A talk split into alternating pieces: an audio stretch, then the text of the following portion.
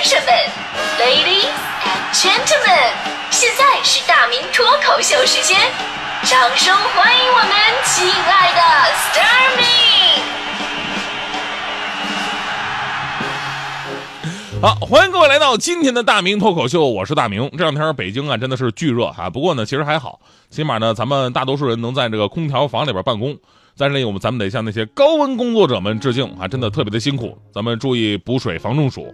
其实每年这个时候啊，我都会想起我的大学军训啊，差不多就是这个前后了。站在太阳底下，一遍一遍走正步，这绝对是我这辈子干过最枯燥、最累的一个事儿。不过呢，如果说军训的教官啊，你看起来是很严厉的，但其实他们年纪都不大，混熟了之后啊，都是比较好玩的。我记得有一次我们军训，然后当时这个教官啊，就特别严肃的啊，对我们喊。大家感觉我帅不帅？感觉我帅的，给我站出来！我心想这什么问题啊？啊，我我正在琢磨呢，这好多人拍马屁啊，这能不帅吗？就赶紧立马站出来二三十个帅！但是我聪明啊，我我觉得这里边肯定有坑，我当时我就没动地方。这时教官对着站出来的人喊：“我哪儿帅啊？我怎么没有发现？只能证明你们虚伪不诚实。”现在你们站出来的，围着操场给我跑五圈当时我就明白一个人生道理：诚实是多么的重要，是吧？但我正在那幸灾乐祸呢，我就听到教官对我们说：“剩下没站出来的人，围着操场跑十圈 我我这比人家还多五圈于是我明白了一个更加重要的人生道理：再诚实的人，也喜欢听好话，你知道吧。就咱们呢说了很多次，懂得夸人的重要性，就是每个人都希望被赞美。之前夸夸群的出现就证明了这一点，而且呢，最近日本的一个综艺节目做了一个很惊人的实验，就实验啊显示，连续五十天被夸奖的女孩，连容貌都发生了惊人的变化，啊，整个人的气场不一样了。我看了这个照片啊，真的判若两人，无论是从五官啊，呃，神态呀，包括脸上的肌肉走向啊，尤其是整体散发出来那个感觉，被夸五十天之后。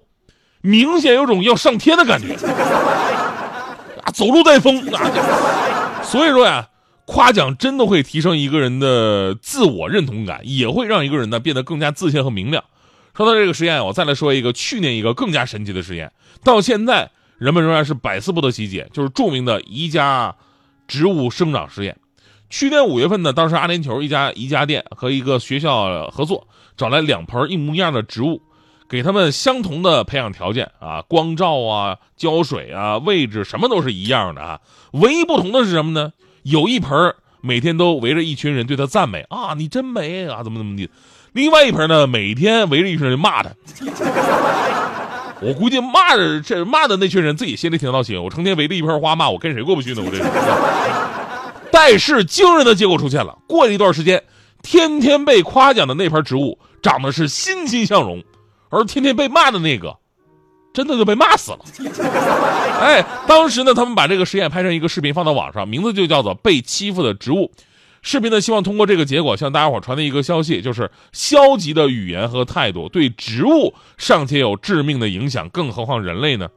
但是吧，因为这个视频实验真的太神奇了，导致网友们的关注点都都跑偏了，都在讨论这这可能吗？这是真的吗？怎么做到的呢？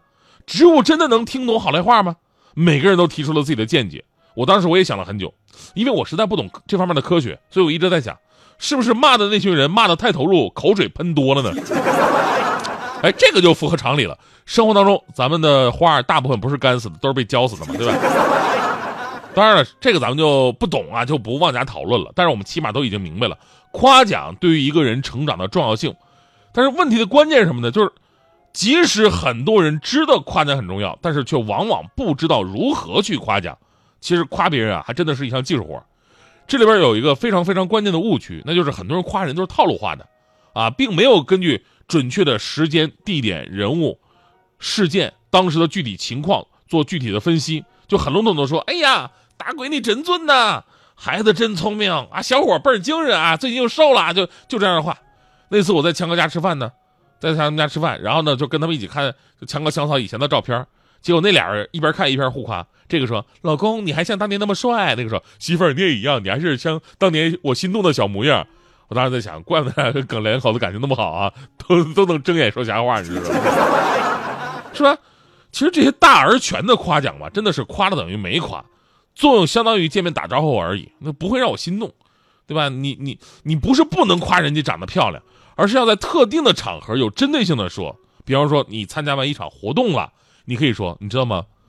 刚才活动那么多的女生，我觉得你是最有漂亮、最最漂亮、最具气质的。你这样的话呢，有了时间地点跟其他人物的对比，就真实了很多。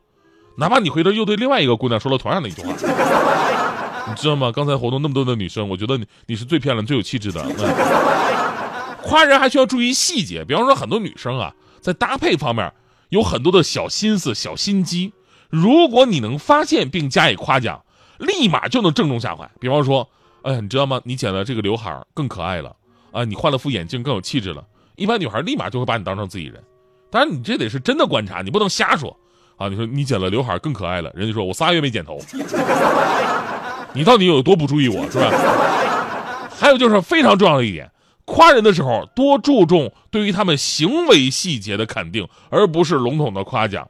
在这个方面啊，就是儿童教育是体现的非常明显的，这个大家伙一定要注意了啊！之前有机构就做过这方面的实验，说让两组孩子做一个特别简单的拼图游戏，大家伙都轻松完成了。实验人员呢，在对两组孩子进行不同的称赞，A 组就夸他很努力，啊，你们一定是很努力，所以才能做的这么棒。B 组呢夸他们聪明，啊，说这个拼图做的真棒，你们真聪明。其实 B 组这种方式是我们平时最常用的夸孩子的方式，你真聪明，对不对？但是这两种不同的夸奖方式会有怎样不同的结果呢？实验继续提供了一些有难度的啊，难度有高有低的拼图，继续让孩子拼搭，但是会让两组孩子自由的选择拼图的难度。说你你选择什么难度你自己选吧。被夸努力的 A 组，近百分之九十的孩子都选择了难度更大的任务，而被夸聪明的 B 组，绝大部分都选择了简单的任务。再然后，研究者给两组孩子一个超出他们能力根本完成不了的挑战。被夸努力的那么一组呢，他们会非常投入的，常年用各种办法去试图解决难题，即使屡战屡败也并不懊恼。而被夸聪明的那一组呢，会因为拼图失败而感到沮丧，特别容易放弃。所以啊，这个实验就告诉我们道理：就算夸，你要找准夸的点。你夸人家聪明，听起来没问题，但是会导致有孩子以为靠天资、靠天分就能获得成功。而我们成年人都知道，其实只有努力的人才会获得更多。你像我们主持人啊，广播主持人，听众经常有夸我们的啊，我们有的主持人还真的会很高兴，什么呀，你声音真好啊，长得真帅呀，那眼睛这这很多主持人真的，哎呀，这这这这开始啊，我真当真了，开始在这个微博上上自拍照，以为跟真事儿似的。哎，我长得好帅，我好骄傲，真的。哎，我就不明白了，你一个电台主持人，你长得帅能当饭吃吗？对吧？所以我就不一样。哎，我喜欢听大家伙夸我什么呀？说，哎呀，大明说的真对呀。哎呦我去，太有见地了。哎呀呀呀，这主持人说的真呢呀。这 文艺之声还有这么好的主持人，这主持人思想也太深邃了。你看，反正反正反正我的境界已经摆在这儿了。就差有人夸我了，这是。你说说你们一个个的怎么能矜持呢？这。